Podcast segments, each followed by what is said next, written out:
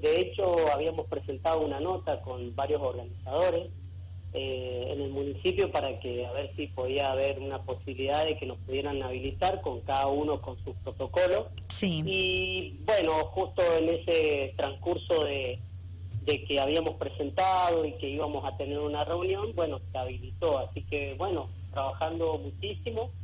Eh, de hecho, ya tenemos casi, ha sido algo muy rápido, pero ya tenemos el circuito. De hecho, el sábado fuimos y hicimos un recorrido eh, digamos, de reconocimiento para todas las personas. Más de 40 ciclistas fueron los que fueron a reconocer el circuito. Bien. Así que, bueno, encantado por el lugar porque tiene una variante de todo, tiene mucho verde y la verdad que, bueno, como no es época de hacer una carrera de mountain bike, eh, buscamos ese lugar que de hecho ya nos habían hablado de la escuelita de ahí de la Tombina, que bueno, querían hacer un evento para, bueno, juntar fondos para, para la escuela. Así que junto con Sebema, eh, a través de Víctor García, que bueno, eh, todos lo conocen, corredor eh, elite, que bueno, él fue el que nos propuso de, hacer esa carrera allá y bueno, se habló con el director a través de Sebema para colaborar con, con la escuela, así que bueno, ya casi todo encaminado por ahora. Bien, ¿cuándo va a ser esta competencia y hablanos en qué lugar? Bueno, la competencia va a ser el día sábado 19 de diciembre. Eh, hemos buscado un sábado a la tarde eh, como para, para que, bueno, no, no hacerlo a la siesta por, el calor eh, y por no buscar un domingo también que por ahí, en esta época ya terminando el año, por ahí la gente los domingos lo que menos quiere es ir a competir, o sea, un domingo a la mañana. Entonces decidimos hacerlo un sábado a la tarde, probar, a ver cómo qué resulta y va a ser el día 19, sábado, a las 18 horas se va a hacer la largada y estimamos que a las 20 horas ya va a estar terminando. Eh, buscamos también ese horario por el tema del calor. Y la largada va a ser en la escuelita de Emilio Civil, que así se llama la escuela de la Tombina, que es eh, por Rawson, eh, sin número, que más o menos está a 11 kilómetros de la ciudad. Perfecto. Con la confirmación ya de más de 40 ciclistas, ¿me decías? Sí, sí, esos 40 ciclistas fueron a hacer el reconocimiento, a todos les encantó, así que eh, hay mucho entusiasmo. Eh, lo único que, bueno, por, por protocolo y porque, bueno, también nos exigen un poco la cantidad de corredores, solamente van a poder haber 150 inscriptos nada más. Tenemos 17 categorías, la cual son 11 de hombres y, tenemos 6 de damas, que bueno, son muchas categorías, y bueno, la cual, bueno, se va a premiar hasta el quinto puesto, del primero al quinto, con trofeos. Eh, los interesados en participar, ¿cómo deben ser hacer para inscribirse, Daniel? Bueno, eh, los lugares para inscribirse eh, en Escandolera y en la bicicletería de Jam Ahí son los únicos dos lugares que van a estar habilitados para las inscripciones, el cual, bueno, van a llenar su ficha y automáticamente, eh, por un tema de también de, cuidar un poco el tema de protocolo, eh, automáticamente cuando se inscriba se le va a entregar el número del corredor. Perfecto. Y no, que son cosas que realmente se hacen cuando eh, van a retirar el kit, pero bueno, en este caso eh, como hay un tema de, sanidad y tratamos de no haber tanto contacto con los corredores, eh, directamente no se va a entregar kit, no se va a entregar abastecimiento, eso lo dice el reglamento, no va a haber en el circuito abastecimiento de agua, o sea, todos los corredores van a tener que abastecerse por sí mismos.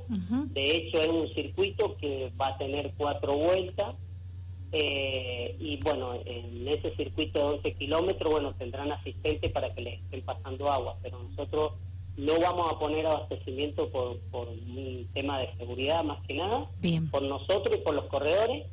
Sí va a haber agua en el lugar de la largada para abastecer, pero no vamos a estar nosotros entregándole a los corredores.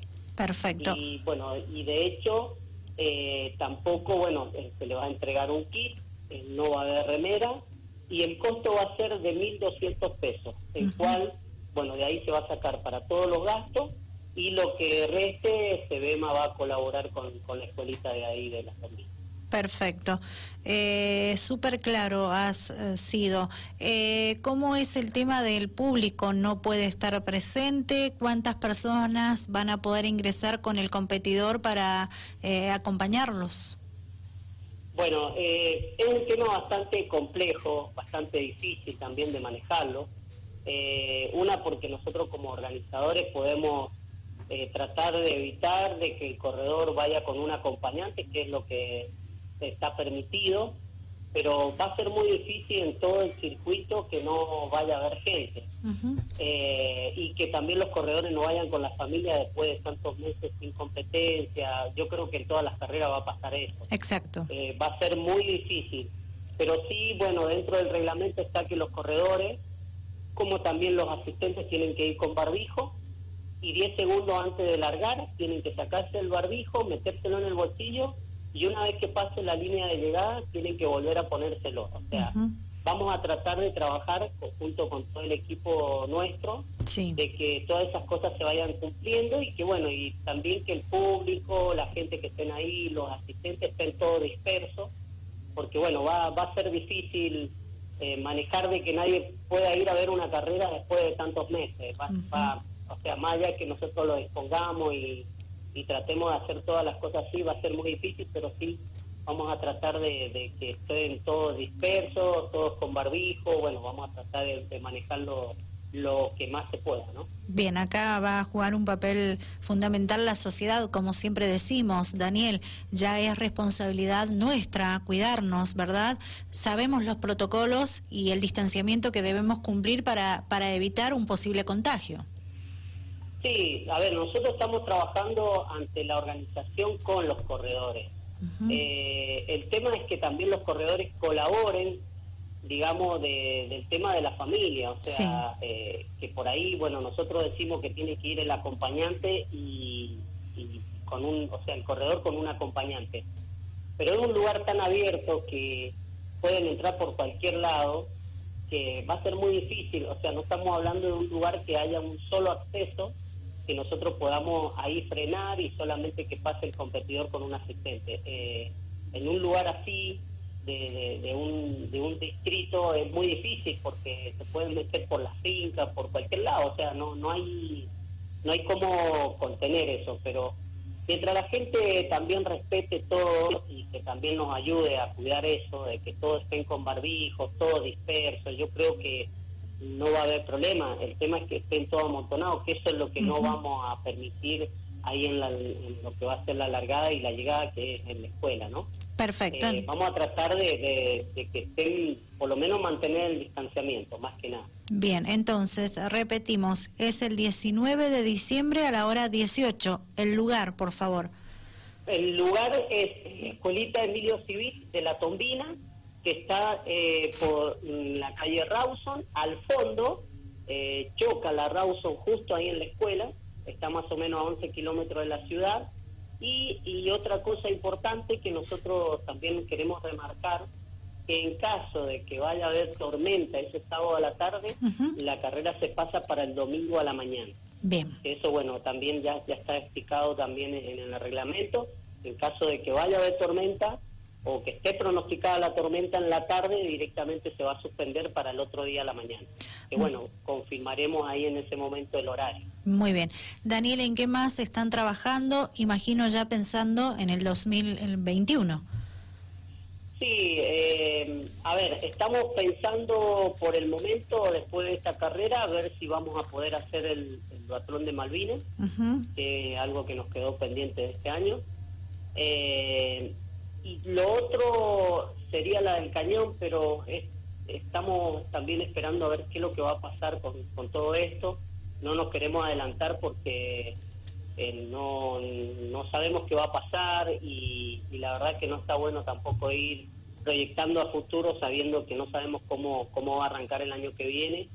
Eh, yo estimo que hasta marzo podemos llegar a estar bien eh, pero bueno, eh, depende de abril en adelante que se vengan los fríos y que bueno, no sabemos qué es lo que va a pasar, si va a pasar lo mismo que pasó en Europa, que después que le llegó el invierno empezaron los rebrotes de vuelta y tuvieron que, empezar a, hacer las cuarentenas de vuelta. Entonces, todo depende también de la vacuna, a ver qué efecto va a hacer, si llega, no llega, bueno, son un montón de cosas que nosotros por ahora, en lo que vamos a pensar después de esta carrera, ven la carrera del duatlón de Malvina que nos quedó pendiente. Y después, bueno, veremos la del cañón, que es una cosa que también eh, fue una lástima este año perderla. Eh, pero bueno, estamos, estamos a la espera también de lo que vaya sucediendo día a día.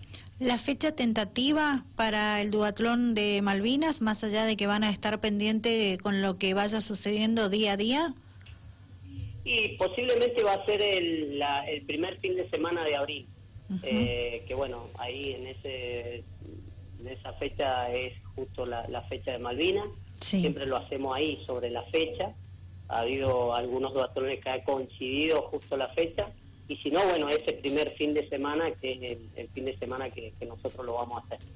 Eh, así que esperemos que bueno, este año, el año que viene lo podamos hacer. Bien, te agradezco Daniel, no sé si queda algo más que quieras agregar. No, agradecerte a vos porque siempre estás pendiente de, todo lo que está sucediendo en San Rafael a nivel deportivo. Y también pedirle a toda la gente que la que esté escuchando y si no que vayan transmitiéndolo de que bueno que el día de la carrera eh, no es que nosotros no queremos que vayan y de hecho a mí me pasa también me encantaría ir a ver otras carreras porque me gusta pero tenemos que tener muchísimo cuidado y cuidarnos entre todos para que esto pueda seguir sucediendo no que se puedan seguir haciendo eventos yo creo que si entre todos colaboramos y todos los eventos van saliendo bien, eh, va a haber muchísimas posibilidades que, con el comportamiento podamos seguir haciendo eventos y que es lo que bueno está haciendo falta acá en San Rafael.